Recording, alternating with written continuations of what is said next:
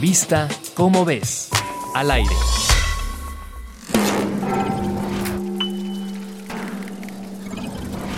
Investigadores del Instituto Mexicano del Seguro Social realizaron un estudio sobre las características en común que compartían las personas hospitalizadas por COVID-19.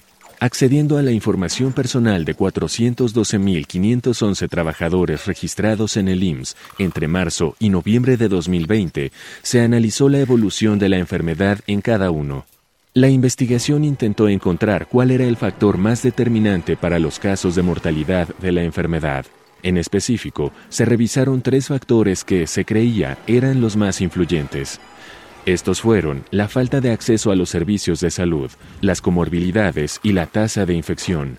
Sin embargo, no se encontró que hubiera una brecha significativa entre estos pacientes. Lo que sí marcó una grave diferencia fue el ingreso económico.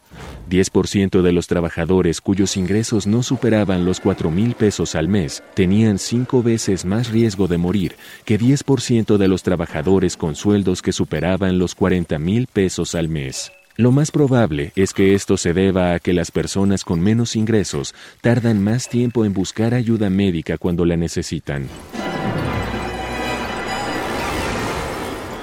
Si quieres conocer más sobre el tema, te invitamos a consultar el texto Desigualdad, Enfermedad y Muertes por COVID-19 en las ráfagas escritas por Marta Dune Backhaus en la revista Cómo ves, la revista de divulgación científica de la UNAM.